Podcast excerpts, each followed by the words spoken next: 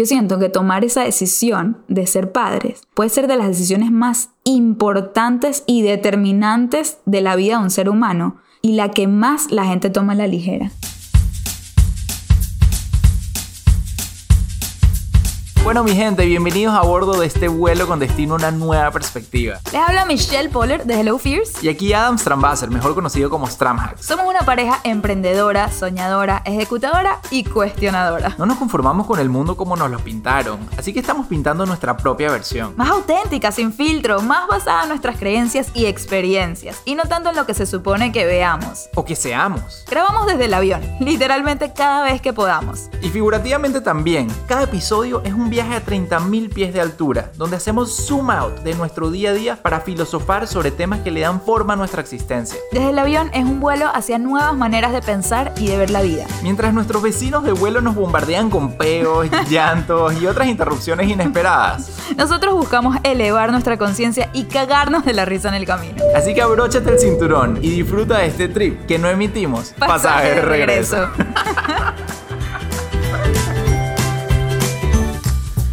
Michelle, ¿por qué si estamos teniendo un hijo? No sé qué responder a esta pregunta. Cuando la haces así ya. ¿Por qué si estamos teniendo un hijo? ¿Por qué estamos teniendo un hijo? Bueno, para eso hicimos este episodio cargado de respuestas a esa pregunta. Creo que es la respuesta a esa pregunta lo vamos a descifrar ahorita en esta conversación que estamos a punto de tener. Sí, sí, sí, creo que no están puntuales. Ah, sí, porque pero te ponen en el spot, o sea, la pregunta es como que sí, te invita a esta filosofada. Es, es que es una pregunta que nadie te hace. Aparte, fíjate que nadie te hace esa pregunta. Todo el mundo al revés te hacen la contraria. ¿Por qué no están teniendo hijos? Nadie te hace por qué sí estás. ¡Qué nunca interesante! Me claro, nunca me he preguntado por qué. Ustedes se lo han preguntado, los que tienen hijos que nos están oyendo, se han preguntado por qué. ¿Por qué sí estamos teniendo Nadie creo que se lo pregunta. Es como, es lo obvio, es lo que viene es lo que te enseñaron, es lo que viste, es lo que... Claro. Pero no, no te lo cuestionas. Claro, sí, exacto. Claro que hay muchísimos de nosotros que pensará, bueno, porque quiero hacer familia, quiero, no sé, acurrucar a una criatura demasiado cuchi, quiero una cantidad de cosas Coño, pero tener un perrito. Exacto, una, cantidad de cosas de repente... Bulldog, uf. Fácil que se te vienen a la mente, pero, pero ¿por qué? ¿Pero por qué todo eso? ¿Qué hay más allá? Y este episodio vamos a tratar de justamente ir a ese más allá. Y bueno, esto surge porque hace un año más o menos, junio de hecho del año pasado, grabamos un episodio que se llama ¿Por qué no tenemos hijos? Y yo creo que ha sido uno de los episodios más populares y les digo que es uno que a mí me da mucho miedo sacar, a ti también, ¿verdad? Teníamos como miedo de sacar ese episodio bueno, es que este tema es una heladilla con la cantidad de opiniones que existe y todo el mundo quiere meterse en la vida de todo. Algo que dije en el episodio pasado y lo vuelvo a repetir acá es que todo lo que nosotros decimos es nuestra opinión, nuestra perspectiva, nuestra visión. La idea no es emitir juicios ni dar tú sabes, algún tipo de... Lecture. Una lección sobre cosas, porque nosotros no sabemos nada, nosotros ni siquiera tenemos este niño todavía, no sabemos nada, estamos aquí filosofando como dos locos. Exacto, quizás lo vimos en un año y nos cagamos de la risa oyendo esto que vamos a grabar hoy. Exactamente. La verdad es que oyendo el episodio que grabamos hace un año porque no tenemos hijos, seguimos bastante alineados a las cosas que decimos ahí, cosa que me gusta haber escuchado antes de grabar este para asegurarme y ver que no hay, o sea, o, si dije una locura que en ese momento hacía sentido y hoy no, pues decir, también hablar del tema, pero bueno, no, hace sentido todavía. Así que los invitamos a escuchar si no lo han escuchado porque no tenemos hijos.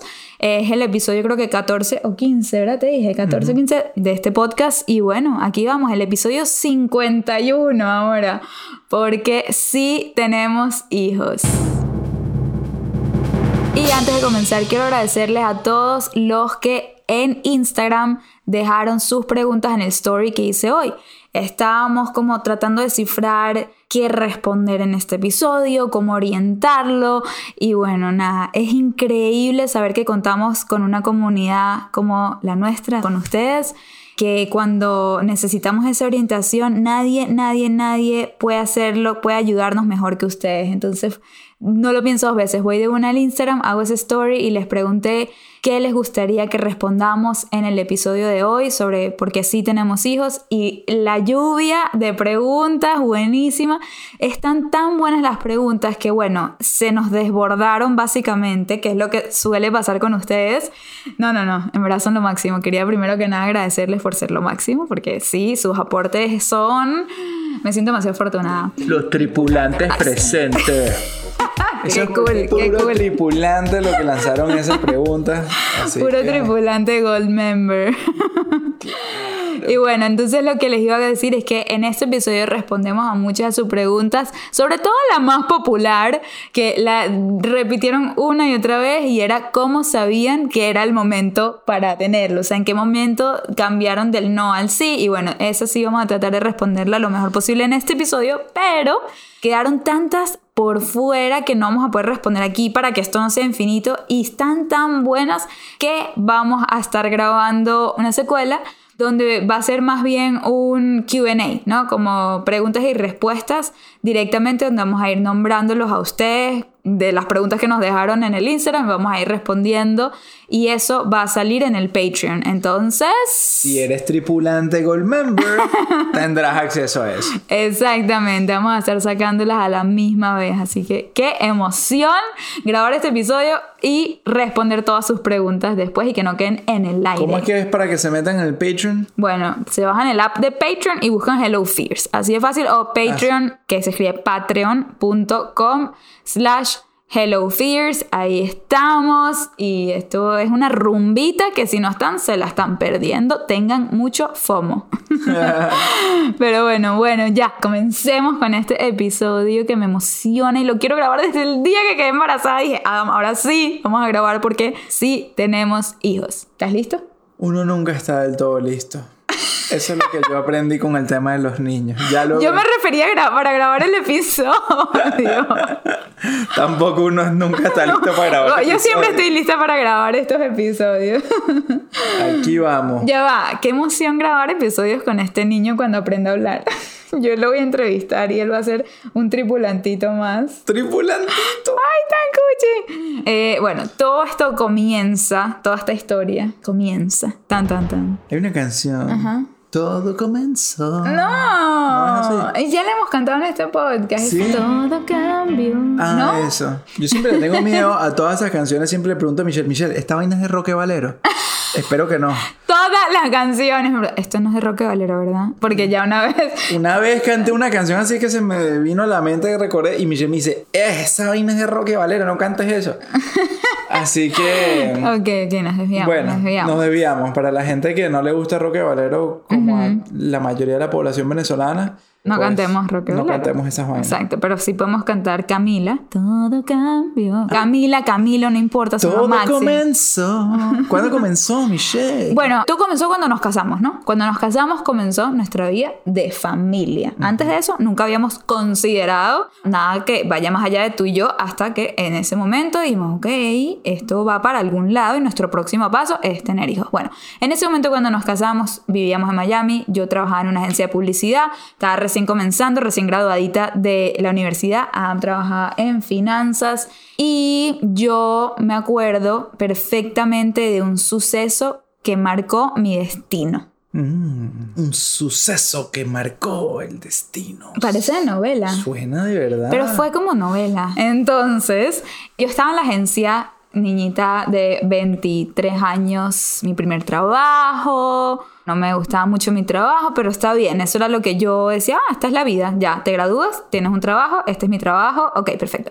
Entonces, yo en una de esas, ahí estando en la agencia, pude presenciar un momento de tensión entre una persona que trabajaba conmigo, un chamo, o sea, un señor, no sé, no sé. Es como un señor chamo, la Un verdad que es señor súper- chamo, ¿verdad? Súper interesante. Sí, sí, sí. Es, un uno- señor chamo, eso es cierto. Es uno de esos tipos que Ajá. nunca envejecerá de alma. Exacto, que- exacto, exacto. Súper, súper así. Y él tiene un encuentro con el que es nuestro jefe, que tienen la misma edad. Entonces, este señor chamo le dice a...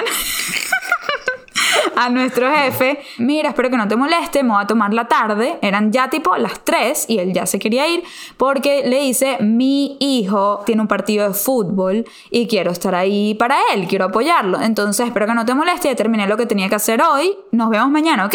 Le hice así y yo en mi mente como, ah, razonable, sí, tiene el partido de su hijo, es verdad, terminamos y no tenemos nada urgente que es para esta noche o mañana. ¿Qué le responde nuestro jefe en ese momento? Le dice, qué lástima, pero mi hijo está en un recital en este momento que yo me estoy perdiendo. Así mismo. Lo ve y, ¿sabes? Como que mueve los hombros tipo, ajá, ¿y qué quieres que haga? ¿Sabes? Y eso fue como que ese fue el encuentro, el suceso que marcó mi destino. ¿Por qué? Porque este otro se quedó tan decepcionado que le va a tener que decir a su hijo que no, que no va a poder estar ahí en su partido porque el jefe simplemente no le pareció y se sintió como que, ajá, porque vas a ir tú con tu hijo y yo no con mi hijo, no tiene sentido. Cuando yo vi eso, a mí me traumatizó ese momento y me dio como mucho propósito en mi vida. Yo dije, ¿sabes qué? Esto no es lo que yo quiero para mí. Nosotros estábamos pensando tener hijos como típica pareja, nos casamos, dijimos vamos a darnos uno o dos años máximo y tenemos hijos. Pero yo dije, ¿sabes qué? Esta no es la situación en la que yo quiero tener hijos. Yo no me veo teniendo que pedirle permiso a alguien para yo poder estar en el partido de mi hijo, el recital de mi hijo. Yo quiero tener esa flexibilidad, esa libertad en mi vida. Entonces en ese momento yo me propuse a mí misma trabajar en mi libertad, mi libertad ya sea financiera y de tiempo, o sea, las cosas que te permiten ese tipo de flexibilidad para yo poder sentirme cómoda a la hora de tener un hijo y no sentirme constantemente que estoy entre mi jefe y lo que en verdad quiero hacer. Y bueno, yo siento que eso demasiado determinó mi futuro, o sea, fue como que no sé, demasiado. Totalmente, eso. Ahí fue que dije, yo voy a ser emprendedora. O sea, este episodio no es sobre eh, la necesidad de ser emprendedor ni de la motivación de que vayan a emprender y tal, simplemente en la historia de Michelle y bueno, y en la mía también nos dimos cuenta con esa pequeña anécdota de que uno quiere traer un hijo a esta vida para dar lo mejor de uno. Y Michelle sintió que esa situación no te iba a dar, no te iba a permitir dar lo mejor de ti, porque ni siquiera ibas a poder estar presente. Entonces ya por ese principio del tan solo tú querer estar presente, ya para ti fue como que, uh, y claro, y esto no necesariamente se manifiesta en todos los empleos, hay empleos que de repente tienen jefes súper que entienden y empáticos y chévere, buenísimo, pero en tu caso particular... En mi industria, aparte. En tu industria, sí, publicidad. publicidad es terrible. Demasiado fuerte. Sí, para mí ver eso fue como, wow, vi en mis ojos, enfrente de mis ojos, tal cual, lo que yo no quiero. Y dije, ¿sabes qué? para mí vale mucho más la pena trabajar, así sea los años que sean necesarios, en lograr este sueño que el apuro de tener hijos ahora. Y es que ese justamente fue el primer destello de responder al por qué si querías tener hijos. De repente no sabías todo tu por qué, pero ese fue un primer por qué para ti. Un primer por qué para ti era, hoy yo quiero tener hijos porque quiero ser esa mejor madre, porque quiero estar ahí más presente, porque no sé, o sea, yo, yo siento que te empezó a dar esa conciencia y esa capacidad de razonar hacia no solamente por qué tener hijos, sino cómo querías pasar tú ese momento, cómo querías afrontar tú. Y que para muchas mujeres fuera también como que, bueno, no quiero esto y la alternativa es stay at home mom, ¿no? Como que si no quiero estar empleada, entonces es no tener empleo y, criar a mi hijo, pero para mí eso jamás fue una alternativa, o sea, jamás me lo planteé. Para mí siempre fue cómo puedo trabajar en algo que me apasiona y tener hijos a la misma vez, con la flexibilidad que quiero para poder yo decidir en qué momento quiero estar con ellos, qué cosas son importantes para mí, para ellos y que está bien que ellos lo hagan mientras yo trabajo. ¿Sabes? Nunca fue tampoco eso de que o trabajo o no trabajo, fue como trabajo bajo mis propios términos. Sí, y, eso fue lo que nos permitió decidir, oye, vamos a enfocarnos en nosotros como personas y dejar como que marinando la idea de salir apresurados a hacer familia y traer personas a este mundo cuando nosotros ni siquiera sabíamos nuestra posición en el mundo perfectamente. Es como que había tanto que explorarnos. Tanto. Tanto que, sí, tratar y buscar de ser quienes realmente éramos, quienes realmente somos, podemos ser. que ese fue, bueno, el inicio de una etapa de mucho autodescubrimiento, una etapa muy reveladora para nosotros y una etapa de muchísimo crecimiento. Es que de verdad que en los, o sea, nosotros nos demoró ocho años desde que nos casamos hasta que decidimos tener hijos, pero en estos últimos años hemos crecido tanto, o sea, ha sido tan absurdo que hoy en día yo me pregunto qué tipo de crianza le hubiese dado yo a este bebé cuando teníamos 25 años yo y 27 tú, que era más o menos el plan. El plan era yo me casé de 23 ajá, a los 25 ya quiero estar teniendo mi primer hijo. O sea, si yo le digo a la Michelle de 23 que ella iba a estar teniendo su primer hijo, casi que a los 33 se muere. No se lo puede creer. Diría, nah, no, no, exacto. O sea, y como que voluntariamente. Exactamente. como que por elección, digamos. Sí. ¿Sabes que Por ejemplo, a mí, mi mamá me tuvo hasta edad más o menos entre los 31 y 32 años y a mí me parecía que era viejísima. Yo decía, ay, pobrecita mi mamá que tuvo que esperar tanto. O sea, ese era mi pensamiento. Yo decía, obviamente no es mi caso, yo me casé a los 23, mi mamá se casó a esa edad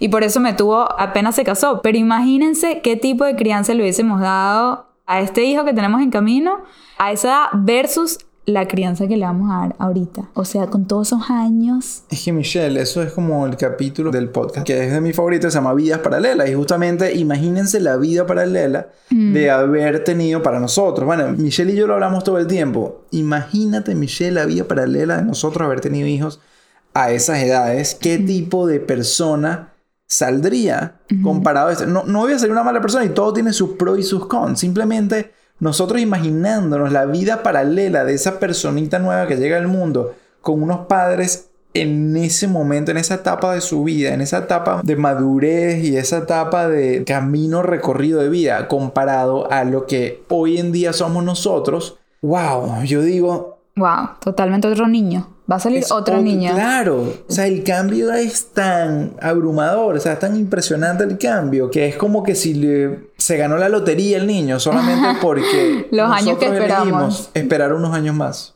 Y ahí quiero aclarar algo, no es cuestión de edad, no estamos juzgando a la gente que tiene hijos a los 25, ni a los 23, ni a los 40, o sea, no es cuestión de edad, es cuestión de trabajo interno. Muy importante, Michelle, gracias por la aclaratoria porque es principalmente eso. O sea, de seguro hay personas que pueden tener 35 años y estar igual de no listos que nosotros a los, a los 23, 25 años porque no han pasado por ese trabajo interno. Exactamente. Y de repente hay chamos súper jóvenes a los 25, 23 años que llevan desde desde su adolescencia trabajando internamente y, mm. preparándose y estarían mucho más listos de lo que nosotros, Michelle y yo, estábamos a esas edades.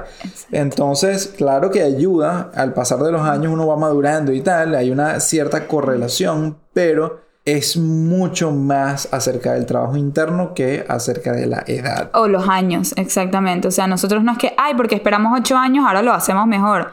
No, es ¿Qué hicimos con esos ocho años? es como no nos quedamos estancados en una vida que no nos hacía feliz por ocho años solo para esperar tiempo. O sea, no se trata del tiempo, de verdad se trata de ese trabajo interno y cómo le sacas provecho a esos años para crecer, crecer como persona, porque en ese momento no éramos quienes queríamos ser. Nos faltaba demasiado, o sea, un camino demasiado largo para convertirnos en estas personas que hoy nos sentimos orgullosos de ser. Y ahí tienes un poquitico, todavía no hemos llegado a responder a esa pregunta que tanto nos hicieron de cómo sabías que ya era momento de tener hijos. Vamos a responder más adelante, pero ahí tienes una pequeña pista de algo que definitivamente te ayuda a entender por qué estás listo ahorita. Y también quiero aclarar algo. Quiero aclarar que nosotros siempre sí quisimos niños. Sí, correcto. De todas maneras nos los cuestionamos muchas veces porque somos una pareja cuestionadora y nada simplemente lo damos por hecho y nada es porque nos toca o es parte. Entonces sí tuvimos la conversación varias veces, si queremos hijos, ¿no? Como que, y muchas veces hasta dijimos, ¿será que nosotros sí queremos hijos? ¿Será que eso sí es lo que en verdad queremos? o sea, es muy importante cuestionarse esas cosas, nunca asumir, pero la verdad es que siempre estuvimos inclinados hacia ese lado de tener hijos, simplemente entendíamos que no era ese nuestro momento. Y no solamente nosotros maduramos en ese periodo de tiempo que nos dimos para lograr estas metas antes de llegar a este momento, pero nuestra relación maduró demasiado. Imagina, o sea, ya tener una relación de por sí es tan complicado. Son dos personas que vienen de familias distintas, con mentalidades, con valores distintos, con todo distinto, que se unen. Y mucha gente dice, bueno, me casé y vamos a esperar un año como para disfrutar. No, no necesariamente es solo disfrutar. Y un año no necesariamente es suficiente y depende totalmente de la pareja. En nuestro caso, nosotros ya teníamos seis años antes de casarnos, claro, no viviendo como esposos y eso hace una grandísima diferencia. Ahí es que comenzó nuestra relación mucho más madura. Y sí, en un año estábamos mejor que el primer día que nos casamos, sí, pero, o sea, se pueden imaginar el trabajo como pareja que ustedes han sido testigos, ¿no? Porque este podcast ha sido una de nuestras terapias más profundas como pareja para crecer. Cada episodio nos reta a nosotros dos como individuos y alinearnos para crear esta marca en pareja que no es nada fácil. Pero bueno, mejoramos nuestra comunicación, nuestras prioridades, básicamente nos alineamos y nos pusimos en la misma página, cosa que al principio nada que ver. Nuestros primeros años no es que estábamos totalmente desalineados, siempre teníamos muchas cosas en común, pero a la misma vez, o sea, las discusiones que teníamos antes, hoy en día, no son un tema de conversación. Discusiones de cosas financieras, de rumbo de vida, de valores, muchas cosas. De crianza futura, o sea, de qué tipo de crianza quisiéramos para hijos, ¿sí? O sea, del cielo a la tierra la diferencia de las personas que éramos y la relación que se construyó. Y, y... y lo que nos falta. O sea, imagínate los retos que nos va a traer este niño. Nos va a poner a prueba todos los días, a nosotros y a nuestra relación. Y eso es una de las cosas que a mí me asusta, pero a la misma vez no. Obviamente está ese susto porque viene lo desconocido, vamos a enfrentarnos a lo desconocido una y otra vez, pero confío demasiado en nosotros como pareja. En el trabajo interno que hicimos. Exacto, en el trabajo interno que ya hicimos que vamos, y, seguiremos haciendo, exactamente. que, que nunca pararemos de hacer, que es lo más importante. Es que imagínense, si toma tiempo descifrarse a uno mismo, imagínense descifrarse como pareja, solo saber quién es uno. Tanta gente toma esa decisión de tener hijos y todavía no sabe ni quién es él mismo. Yo. Yo ahorita, mis 34.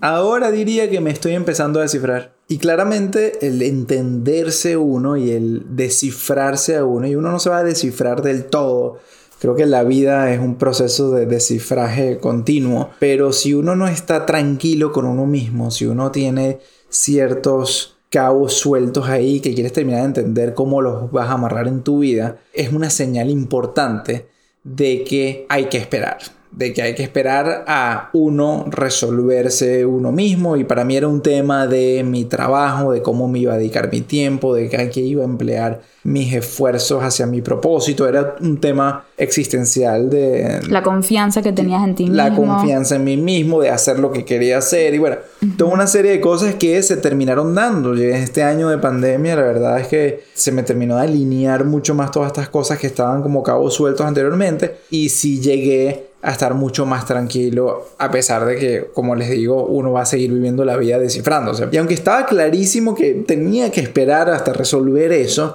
habían cosas que también nos hacían dudar la espera y las cosas más comunes que todo aquel que quiere tener hijos seguramente piensa. El miedo a no poder tener hijos es uno de los más importantes. Yo creo que es uno de los que más lleva a las personas a tener hijos aceleradamente sin estar del todo listo, ¿no? No, ese mira, esa pregunta que nos hacemos todas las mujeres, ¿seré fértil? Claro. Es que no lo sabes hasta que lo intentas. Es una cosa como que si hubiera un examen, ay, eso deberían inventarlo. Escuchen, gente, si ustedes son inventores o trabajan en esto, por favor inventen el examen. Yo creo que tanta gente retrasarían la decisión de tener hijos si supiesen que sí son fértiles. Yo lo pensaba como que, si viene Dios y te dice, sí, sí puedes tener hijos, tranquila, y sí vas a poder tener hijos en cinco años también, tranquila, ¿Cuánta gente se lo tomaría con tanta más calma? De hecho, otro suceso que marcó mi historia, yo estoy así como dramática novelera el día de hoy, pero es que en serio fue una conversación que yo tuve con una persona justamente cuando estábamos en esa época de recién casados, creo que teníamos uno o dos años de casados y obviamente teníamos ese, temita de que cuándo será que vamos a tener hijos y obviamente yo tenía esa pregunta, ¿será que puedo tener hijos? Y esta persona con la que yo hablé me dijo algo demasiado interesante. Ella ya está en sus 50 y tiene dos hijas grandes y me dijo, mira Michelle, yo tenía tanto miedo de no poder tener hijos, o sea, me atacaba tanto ese miedo a mí que lo intenté muy rápido y quedé tan rápido. Y hoy en día que tengo mis dos hijas, te digo que si yo pudiera echar el tiempo para atrás, yo esperaría años antes de tener a mis hijas. O sea, yo no puedo creer que yo tome la decisión apresurada de tener hijos por resolver el miedo. Y es muy heavy porque algo que yo siempre le digo a la gente es no tomemos decisiones en base a miedo. O sea, eso es algo que ya yo me dije a mí misma. Y claro que tengo ese miedo y me lo han preguntado varias veces. Michelle, cuéntanos, ¿tú tenías el miedo de no poder tener hijos? Obvio, yo no sé qué mujer que quiera ser mamá no tenga ese miedo. Pero yo en el momento que empecé con el tema de la valentía y eso, yo me propuse no tomar decisiones en base a miedo. Entonces cada vez que teníamos esa duda sobre si seguir esperando o no, y la razón era miedo a no poder quedar, ahí es cuando yo decía, esto no es una razón.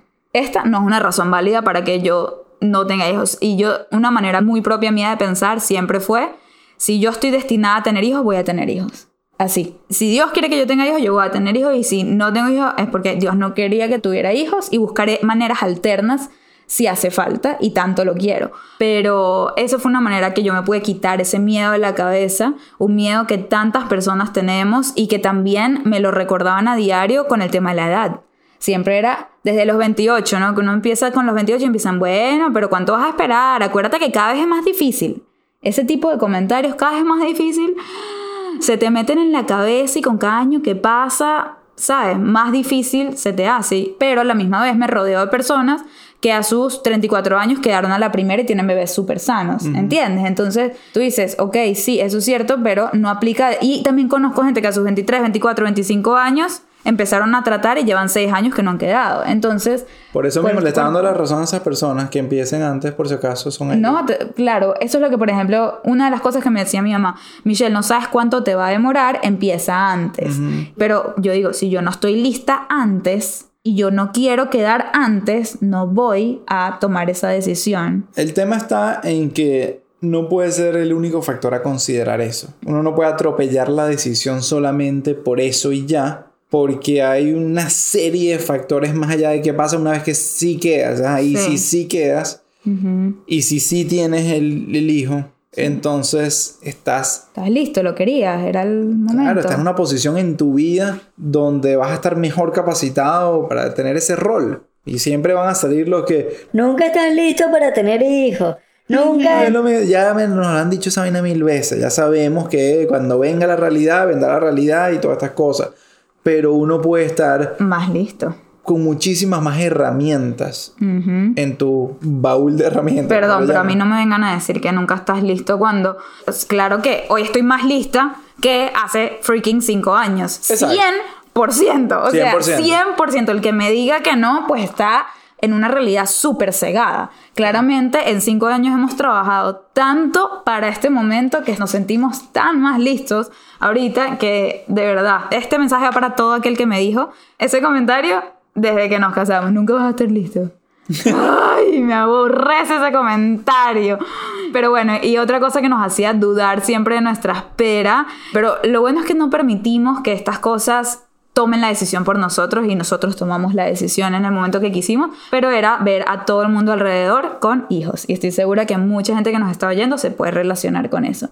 Eso te hace dudar muchísimo, porque si todo el mundo está haciendo algo y tú no, te preguntas si tú estás en lo correcto, el resto del mundo está mal, o si tú estás mal, o qué pasó, ¿sabes? Como que en qué realidad vives tú que los otros no, pero éramos básicamente, primero que nada, fuimos de los primeros en casarnos de nuestros amigos, de ambos grupos de amigos y los últimos en tener hijos, básicamente, sí. Entonces, sí. nuestros amigos van por dos y tres hijos y aquí estamos nosotros esperando el primero. Y no solo amigos, eh, hermanos, primos, fui la primera de mis primas en casarme y ya mis primas van por el segundo, aquí estoy yo. Yo soy aparte de la prima mayor. Aunque te digo, mientras más veía a esa gente tener hijos, más estaba tranquilo con mi decisión de retrasarlo. también, es como lo ves, totalmente, ¿verdad? Es que me acuerdo que cuando cumplí 30 años, inmediatamente volví a terapia porque, y esto creo que ya lo he contado en otros episodios, probablemente en el de por qué no tenemos hijos, pero porque cumplí los 30 y yo decía, bueno, ya, ¿hasta cuándo voy a esperar? Sentía que me atacaba todo el mundo, pero ¿por qué no tienen hijos? ¿Pero cuándo van a esperar? Pero deberían empezar ahorita, puedes demorarte más tiempo. Todas estas cosas metidas en mi cabeza que decidí verme con una terapeuta. A esa edad, apenas cumplí 30, me acuerdo que la llamé y que, hola, necesito ayuda. Eh, creo que voy a tener hijos, pero no estoy tranquila con esa decisión. De hecho, estaba de súper mal humor cada vez que pensaba en ese tema. Y ella me dijo, lístame las razones por las cuales quieres tener hijos. Mm, Todas, todas sin excepción, eran factores externos. de verdad. Todas era, quiero darle nietos a mis padres, Wow. todo el mundo tiene hijos menos yo. O sea, todas las presiones, estoy envejeciendo y entonces me dicen que cada vez va a ser más difícil. Todos me dicen, quieren, esperan. O sea, todo era de afuera. ¿A qué llegaste? Estoy curioso. ¿Cuáles son las razones internas? Bueno, ella me dijo, wow, en ningún momento me has nombrado que quieres hijos. O sea, el hecho de quererlo, no lo has nombrado en todas estas razones. Creo que tienes tu respuesta. Y yo dije, uh, claramente en ese momento. Y para eso la vi. No la vi para que me convenza de tener hijos. La vi para tomar una decisión y estar en paz con mi decisión. Y eso es algo que yo se lo recomiendo muchísimo a todos aquellos que están considerándolo y no están en paz con las decisiones que están tomando. Véanse con un terapeuta porque es demasiado poderoso poder escucharte, o sea, es como un rebote de tus pensamientos, pero de una manera tan más clara. Cuando lo hablas, cuando te precisan de esa manera, es increíble. Bueno, tiene que ser con el terapeuta correcto, claramente, no cualquier. De hecho, le pasó a una amiga que no estaba nada segura de casarse, estaba teniendo ataques de pánico, fue a verse con una terapeuta y la terapeuta le dijo, es normal, cásate. Lleva dos años divorciada, no, tres años, tres años divorciada, feliz, Felizmente divorciada. Así que... Y recasada. Exacto, recasada y felizmente recasada. Así que no todos los terapeutas, no estoy diciendo vayan con cualquiera, encuentren uno realmente bueno, recomendado, no a la de mi amiga, por favor. o sea, ataques de pánico, que, tranquila, eso es normal, cásate. Ay, no. ok. Em, pero a mí lo que me parece insólito, no sé qué te parece a ti, Adam, si esto que voy a decir es una locura o qué, pero yo siento que tomar esa decisión de ser puede ser de las decisiones más importantes y determinantes de la vida de un ser humano y la que más la gente toma a la ligera. Siento que la gente es como, ah, bueno, ya, vamos a intentar. Totalmente, mismo por nuestra propia experiencia. O sea, yo no creo que nosotros nunca nos preguntamos qué tipo de padres queríamos ser al principio cuando estábamos pensando en huevonadas y de tener hijos solamente por tenerlos. Era como que la próxima cajita a chequear en la vida, ¿no? Ah, hijos y tal, pero Toca. Toca, exacto. Pero una vez que empezamos justamente a retrasar un poco esa decisión, a preguntarnos más sobre, ya va, ¿qué va a pasar después de que tengas hijos? No solamente Sí. es el quedar embarazado, no solamente es lo que viene, lo que los otros esperan, pero ¿qué pasa por el resto de la vida una vez que cambie por completo? Y esa es la pregunta que nosotros le queremos hacer a ustedes, si están considerándolo o si están a punto de tener hijos, es que se pregunten eso, qué tipo de padres quieren continuamente. Michelle y yo tenemos nueve años después de casados, que a pesar de que por mucho tiempo descartamos por completo el tema de tener hijos en esos momentos, y hasta en un momento lo cuestionamos si íbamos a tener hijos del todo, pero siempre estuvo esa pregunta en nuestra cabeza y siempre estuvo esa conversación entre nosotros. Ok, pero si tuviéramos hijos, ¿qué tipo de padres seríamos? Oye, estas cosas que vamos escuchando, o sea, en conversaciones o estas cosas que vamos aprendiendo en el camino de nuestras vidas, Y los otros padres que vamos viendo. y los otros, claro, y el comportamiento del ser padre de mucha de la gente que tenemos a nuestro alrededor, todo el tiempo nos hacía reflexionar y nos hacía tener esta conversación sobre, oye, qué cosas te gustaron de eso, qué cosas cambiarías, qué cosas harías distinto, qué cosas admiras de unas personas, qué cosas sientes que estas personas de repente no, no pensaron conscientemente en lo que estaban diciendo. Es como que uno hay que observar para uno poder entonces nutrirse y reflexionar sobre eso de qué tipo de padre quiere ser uno. Y eso es lo que yo creo que es Total. tener conciencia al respecto. Es que es demasiado importante lo que dices. Hay mucha gente que tiene hijos sin nunca haber estado cerca de alguien que está teniendo hijos. Ujú. ¿Sabes? Como que son los primeros en su familia, por decir algo. Entonces nunca tuviste esa experiencia viendo a alguien. Nosotros tuvimos tanto esa experiencia que yo creo que de ahí surgieron las mejores conversaciones entre nosotros sobre este tipo de temas. Era ver a la gente que nos rodea el tipo de padre que están siendo y que agarramos de cada uno de ellos. No estamos juzgando qué está bien o qué está mal. Estamos más bien teniendo conversaciones en base a nuestros valores. No diciendo que lo que ellos están haciendo está bien o mal, simplemente, wow, ¿tú crees que nosotros haríamos eso? ¿O te gustaría ser más ese tipo de padre? Y también vamos viendo resultados, también, ¿no? O sea, los niños van creciendo y después tú vas viendo, mira, estos van bien, esto es como que no. Y eso nos ayuda muchísimo a qué agarrar y qué descartar, porque no solamente nos preguntamos qué tipo de padres queremos ser, pero qué tipo de vida queremos darle a estos niños, ¿sabes? Que vienen en camino. Bueno, que viene ahora singular en camino. agregar, Michelle, qué tipo de vida queremos darle. Y sí, darnos. y darnos, claro. ¿Qué tipo de vida queremos darnos a nosotros Sí. como padres, a nosotros como familia, a los tres? Claro, porque es que la vida que te das a ti tiene una influencia enorme en la vida que le das a él. Si tú tienes una vida de tranquilidad, tú. Si tienes una vida de estabilidad, tú. ¿Qué le transmites a ese niño? Tanta tranquilidad, tanta estabilidad. Y bueno, eso era lo que yo quería para esto. Yo quería una vida tranquila, una vida de seguridad, de confianza y muy importante para mí, de presencia. Una vida bajo mis propios términos. Y es que también va mucho hacia cómo te crían a ti, ¿no? Y qué vida te dieron a ti. Yo siento que en muchas cosas puedes decir, uy, esto pasó en mi casa y no lo quiero repetir, y haces lo contrario. Otras cosas es, esto pasó en mi casa y quiero repetirlo. En mi caso, yo sentí a mis padres muy presentes y estoy muy agradecida por eso. Y mis dos papás son profesionales. Ninguno era stay at home mom ni, ni stay at home dad, o sea, ama de casa o amo de casa. Mis papás ambos profesionales, doctores, o sea, mi mamá psicoanalista, mi papá cirujano, y de todas maneras priorizaron muchísimo la presencia que tenían con sus hijos en la casa. Mis papás ambos después de las 5 estaban conmigo, entonces yo llegaba al colegio a las 3, almorzaba tal, y después de las 5 o 6 de la tarde yo sabía que tenía a mis papás para estudiar con ellos, o sea, las cosas del colegio, para cenar con ellos, para tener toda su atención. Y antes como no existían los celulares, ¿sabes? No era una distracción, era mucho tiempo en familia.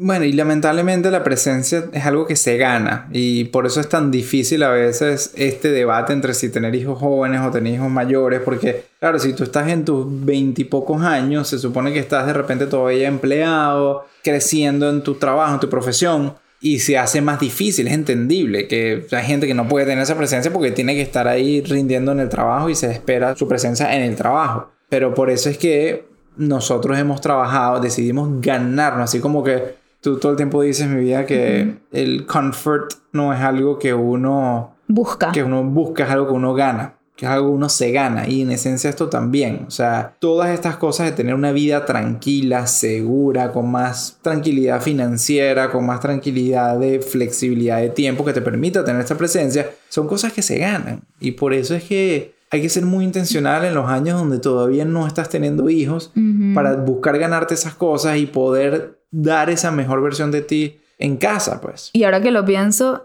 mis papás, como les dije hace un ratico, me tuvieron también a estas edades. Y ahí ves, Tu papá, imagínate, si él estuviese todavía en su residencia médica, no Claro. hubiese podido darte eso vida. total, no hubiese estado tan presente como estaba, que claro, me tuvo a los 37, 38 años, pero qué presente estuvo en mi vida, qué intencional fue, o sea, ya tenía tanta vida recorrida que lo que más él ya anhelaba era eso, ser padre, cuando a veces uno lo hace más joven y entonces, ay, sientes esa frustración por dentro porque todavía no has logrado lo que querías, no te sientes en ese estatus de vida donde querías estar y definitivamente, nos guste o no, un bebé va a retrasar ese proceso porque requiere de mucho tiempo y dinero, inversión en todo sentido. Entonces, la verdad es que una de las preguntas, de hecho, que no, no iba a responder preguntas por aquí, pero una de las preguntas que viene el tema que nos hicieron por el Instagram es que si nos arrepentimos de haber esperado. Y en este momento te puedo decir que ni un poquito. O sea, ni un poquito. La confianza que tengo yo ahorita, la seguridad que me da el camino recorrido para haber llegado acá, no tiene precio. Para mí, no tiene precio. Yo siendo una persona miedosa, que me aterraba el tema de ser mamá y pasar por embarazo y no sé qué, y lo he pasado tan tranquila, tan en aceptación de lo que es esto, que yo no hubiese sido esa persona hace unos años embarazada. Sin saber lo que nos espera del futuro y sin saber lo que nos espera de nuestros hijos que queremos tener, siento que no podemos arrepentirnos de una decisión tan pensada, de una decisión tan intencional, tan consciente. Tal cual. Y bueno, nos andan haciendo esa pregunta, la del millón. ¿Cómo ya sabías que estabas listo? Y bueno, yo siento que ya desde el año pasado estaba como que, bueno, yo creo que ya alcancé esas metas que yo personalmente, Michelle, yo me había propuesto para tener hijos, que es la cierta estabilidad financiera, que es muy importante, que hace pocos años todavía no la teníamos como emprendedores ¿sabes? Las cosas pueden cambiar muy rápido y puedes pasar de, de, estar todavía, o sea, poquitos años atrás, sentir que estás en arenas todavía muy, muy movedizas, que no confías todavía en eso, en tus ingresos, en lo que está pasando, en quién eres, etcétera, y de repente saltas a un punto que dices, wow, ya me siento mucho más cómoda, esto es lo que yo necesitaba para empezar a tener hijos, pero a la misma vez tenía el tema del libro y yo dije, ¿sabes qué? podría en este momento, si quisiera, buscar ese bebé y hacerlo a la par del libro, de sacar mi libro y tomé la decisión de que no quiero hacer dos cosas tan importantes a la misma vez. Quiero sacar este libro y darle el todo por el todo y después quiero tener ese bebé y darle el todo por el todo. No desde que nace, desde que estoy embarazada. Yo quería tomarme mi embarazo como un tiempo de reflexionar sobre lo que me viene, sobre leer, sobre aprender, sobre nutrirme, como que para mí eso era tan importante. Y la gente me decía, sí, pero puedes sacar el libro y dar a luz ahí mismito. Y yo como que, wow, qué mala idea. o sea, ¿por no sabes lo que es sacar un libro. Exacto, y yo, pero ¿por qué? Por apresurada. Una vez más, por miedo. Es por esa la razón. Como les digo, no tomemos decisiones en base a miedo, no nos lleva muy lejos. Tomemos decisiones en base a crecimiento a propósito, a las cosas que se alineen contigo con lo que realmente quieres. Y eso no es lo que yo quería. Y bueno, literalmente saqué el libro y esa semana quedamos embarazados. o sea, más alineado no pudo haber estado. Y mm, así que bueno, yo creo que la respuesta es cómo sabías que ya querías, está demasiado alineado a las metas que tenías. En mi caso, las metas que yo tenía, que yo quería cumplir antes de llegar a ese momento. En tu caso era muy orientado a metas, en mi caso era muy orientado a eso de la autoexploración. En mi caso era muy orientado hacia estar tranquilo con mi autenticidad y estar tranquilo con lo que quería hacer yo en mi vida. Yo sentía que las metas más que nada iban como que por tu lado, tú estabas bastante con esa ambición de sacar del camino meta, meta, meta, meta, y yo estaba mucho más en un trip interno de sentir. Era sentir, Michelle era lograr, lo mío era sentir. Totalmente. Y es que el otro día leímos algo, a Am y yo, y ahí mismo nos vimos en la cara y pensamos lo mismo. Y es un librito que dice que uno empieza a criar desde el embarazo.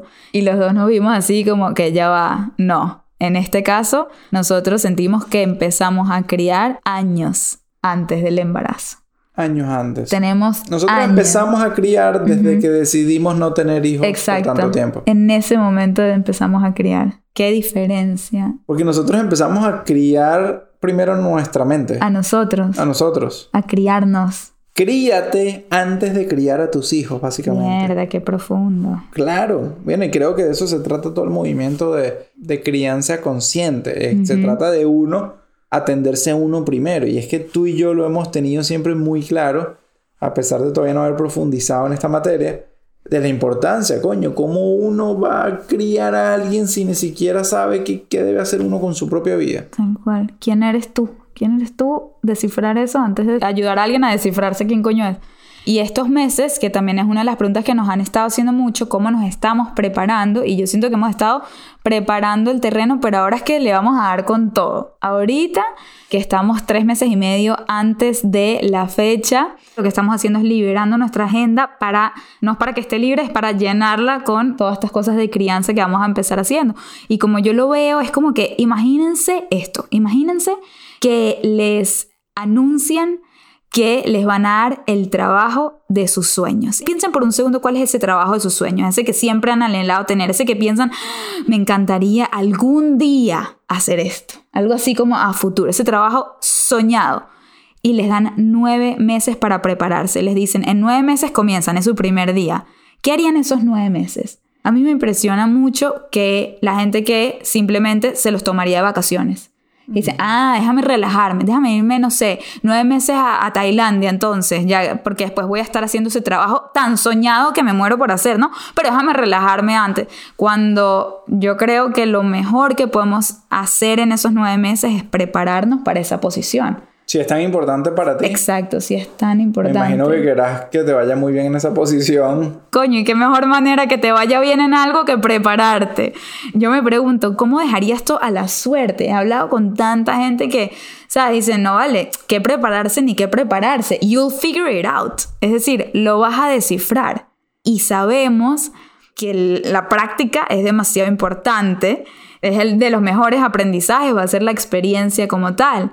Pero esa preparación es la que nos va a dar esas herramientas, las que nos va a guiar en ese camino tan deseado y que tanto nos estamos comprometiendo, porque es un compromiso, un compromiso demasiado grande que estamos haciendo.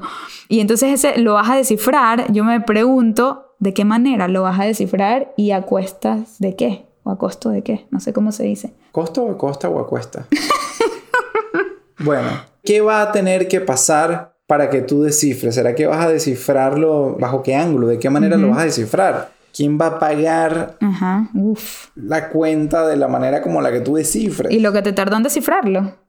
Si es que lo descifras de la manera Si correcta. es que lo descifras, exactamente. ¿Qué te hace pensar Para que muchos se descifra? descifrarlo es, ah, sí, ya, ya lo descifré. Yo saco la correa y ese niño hace caso inmediato. Wow. Otro es, yo le doy el iPad y eso ya se queda tranquilito. Bueno, si esas son las maneras como descifraste, ojo, no estoy emitiendo ningún juicio. De seguramente van a haber momentos en que el ¿Vas a niño... sacar la correa? El iPad. el iPad. El iPad. Coño. ¿Quién sabe? En algún momento uno saca la correa la desesperación y el niño ya se pone las pilas rápido. No, no, no sé, porque no he llegado a ese punto, pero claramente, sin duda, no hay como la experiencia para aprender y para iterar en el camino y realmente absorber las mejores maneras de hacer las cosas, pero no son mutuamente excluyentes. La experiencia es reactiva, o sea, a medida que tú vas experimentando, vas reaccionando. La preparación es proactiva. La preparación es una caja de herramientas, así como lo vemos nosotros. Otra vez, cada quien lleva su- sus cosas a su manera. Nosotros lo vemos como la preparación. Y la preparación no significa leerse todos los libros sobre distintos estilos de parenting. Michelle y yo no somos de ese tipo de personas tampoco. Pero sí es una preparación muy interna de Michelle y mía, nosotros como personas, de saber hacia dónde guiar nuestra orientación de crianza. Es una preparación de tener curiosidad sobre los próximos pasos que vienen en el embarazo y en la vida temprana de un bebé. Es una preparación de llegar ahí con un poco más de confianza de que vamos a tener ciertas herramientas para entonces cuando nos toque vivir la experiencia, la vivamos mejor preparada. Desde un entendimiento más claro también. Porque eso es algo demasiado importante, lo que viene después. Y a muchas, muchas, muchas mujeres pasan por lo que es la depresión postparto. Y una de las grandes razones de la depresión postparto es esa sorpresa, ese shock que te da. ¿Y por qué da ese shock? Porque no necesariamente estabas preparado para lo que venía. Yo me acuerdo con una de mis amigas que dio a luz y me dice, mierda, marica, está, está demasiado heavy, ¿sabes? La vaina fue así como que no me esperaba que fuese tan heavy, no me esperaba estas cosas. Y coño, eso causa un shock en la mujer, en la pareja, en el hijo, en tantas cosas que nosotros, pues, por eso preferimos leer más, adentrarnos más en el tema, tomar cursos y bueno, esa es la otra pregunta que nos hicieron, ¿qué están haciendo intencionalmente ahora? Y bueno, estamos, les vamos a decir, ¿ok? Para que tomen nota si ustedes también se quieren preparar de la manera que lo estamos haciendo nosotros, que seguramente hay mil maneras de prepararse y esta no necesariamente es la más indicada, pero esta es la que nos nos ha funcionado. Hemos estado leyendo libros con los que nos relacionamos, por ejemplo, el libro The Conscious Parent de Shefali Tsabari, que me lo han recomendado un montón de terapeutas en los cuales confío y sigo, entonces obviamente debe ser una muy buena recomendación, lo dicen como, wow, de los mejores libros que puedes leer. Eh, está el libro que me recomendaron también muchísimo, de hecho me lo compró mi mamá, que se llama Bringing Up Bebé, como criando a bebé, que es una mujer que se va a Francia, una americana que se va a Francia y ve la diferencia entre cómo los europeos, más específicamente los franceses, crían a sus hijos versus los americanos, entonces te da mucha perspectiva y ese lo estoy empezando y estoy súper contenta leyéndolo. Y uno muy, muy, muy chévere que no me esperaba que me iba a dar lecciones de parenting es Untamed, el libro de Glennon Doyle que, bueno, que es un libro que creo que todo el mundo debería estar leyendo porque está demasiado bueno, pero tiene unas lecciones increíbles, sobre todo en la parte de cómo criar un niño, que es lo que nos viene y es algo que también hemos estado siendo intencional en la parte del género y todo eso. Entonces, aparte de eso, estamos trabajando con una dula que te guían en este proceso y hasta están contigo en el parto, si es algo que está permitido, que ahora con la pandemia no lo está.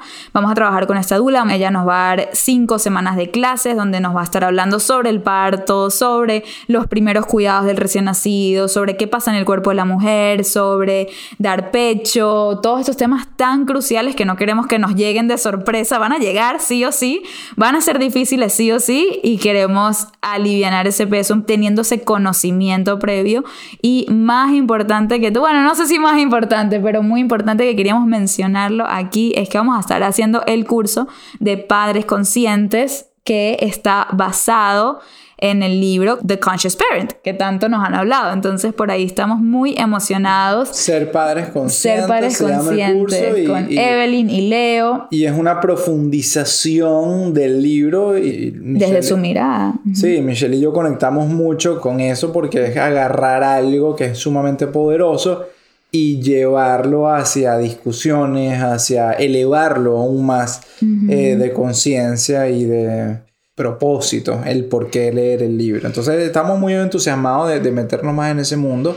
Y de hecho, les voy a dejar el link a ese curso en los comentarios. Y quiero decirles que si llegaron hasta acá, pues se llevan el premio mayor. Y es que le pedí a Evelyn y a Leo que por favor nos den un cupón. Ellos no están acostumbrados a dar cupón para ese curso. Y les dije que mi audiencia es del avión, que por favor, que queremos hacerlo con más gente de ustedes el curso. Si se quieren unir, comienza ya. O sea, el que está oyendo este podcast, el día que sale en la semana que sale, por favor, presten atención. Si no, lo siento mucho, se van a tener que unir a la próxima cohorte, el próximo grupo. Solo lo dan dos veces al año, así que somos muy afortunados que lo están sacando por tercera vez en este 2020 porque les rogamos que por favor lo hagan una vez más por nosotros, que no nos pudimos unir las otras dos veces. Entonces, bueno, total que no, no habían hecho cupones nunca para este curso hasta que se los pedimos de corazón para ustedes y el cupón que nos dieron es desde el avión, obviamente. Se escribía creo que como el Instagram. Exacto, como el Instagram, todo pegado. Desde el avión. Desde el avión, no con doble E, sino una sola E desde el avión, ¿ok? ¿Cómo se oye? Con eso van a tener 10% de descuento en este programa que no lo hemos hecho como para decirles vale toda la pena porque hasta que no lo hagamos no podemos recomendarlo de esa manera, pero hemos escuchado cosas increíbles, tenemos años queriendo hacer ese programa y por fin nos llegó el momento, así que como les dije en los comentarios del podcast les voy a estar dejando el link con el cupón de nuevo para que lo utilicen, pero se tienen que unir ya, nosotros nos acabamos de unir, así que este es el momento, gente, empieza el 31 de octubre. Básicamente, si están a punto de tener un bebé, o tienen un bebé, o tienen un niño, o, están considerándolo. O están considerándolo. O tienen algún niño en su vida, sea un sobrino, un nieto o alguien con quien en verdad estén lidiando. De esto se trata el programa. Se trata de cómo tener una mirada distinta, una mirada más profunda, con relación a la relación que tienes con esa persona. Con respecto a la relación que uno tiene con un niño. Eh, he escuchado que lo hace gente con hijos de todas las edades. Gente hasta con hijos adolescentes lo ha hecho. y... Bueno, si nos quieren acompañar, ahí estaremos. Acompáñenos, por ahí favor. Estaremos. Corran ya mismo porque estoy seguro que se están a punto de acabar los cupos para el momento que salga este episodio, pero no queríamos dejar de ofrecérselo a ustedes porque sería muy cool tener nuestros tripulantes presentes en el programa de Padres Conscientes. Porque somos padres conscientes, somos tripulantes conscientes, somos gente consciente. Y así que los queremos ver por ahí. Exacto, y bueno, esto se nos extendió como siempre. Tenemos tantas más cosas que decirle, por eso vamos a continuar el episodio en Patreon. Como ya saben, vamos a responder sus preguntas que nos dejaron en el Instagram. Están tan buenas esas preguntas que ya estoy muy emocionada que esto no se acaba aquí, que continúa. Vamos a seguir grabando a pesar de que Adam se está quedando dormido. Me está viendo con una cara. No, Coño, hoy, hoy empezó mi día conscientemente temprano. y Ya va, son las termi- 10 y cuarto de la noche. Pero conscientemente empecé a las 6 de la mañana con un entrenamiento fuerte y inconscientemente estamos grabando esto ahorita a las 10 de la noche. Así Un que poco tarde. conscientemente me voy a acostar ahorita. Exacto, bueno, terminaremos la grabación muy pronto y la subiremos a patreon.com slash hellofears. Esa parte del episodio va a estar demasiado buena también. Así que si quieren oírla, es que gente, no sé por qué no se han unido todos ustedes. Yo quiero ver a todos mis tripulantes en el Patreon porque es demasiado el valor que se está compartiendo por ahí. Yo demasiado emocionada que exista esa plataforma. Saben lo que le pasa a un avión sin tripulante. No quieren saberlo. Entonces, por favor, por favor, un llamado a toda la tripulación a que se aborden el avión, por favor. Exactamente, nos vamos para Patreon de aquí manejando, queda como a tres horas de vuelo. bueno, mi gente, los dejamos, descansen, coman, vayan al baño, no sé, todo lo que quieran hacer, cuiden a sus hijos. inspirador, Michelle, Eh, gracias. Siempre tan inspiradora. Un abrazo, los queremos.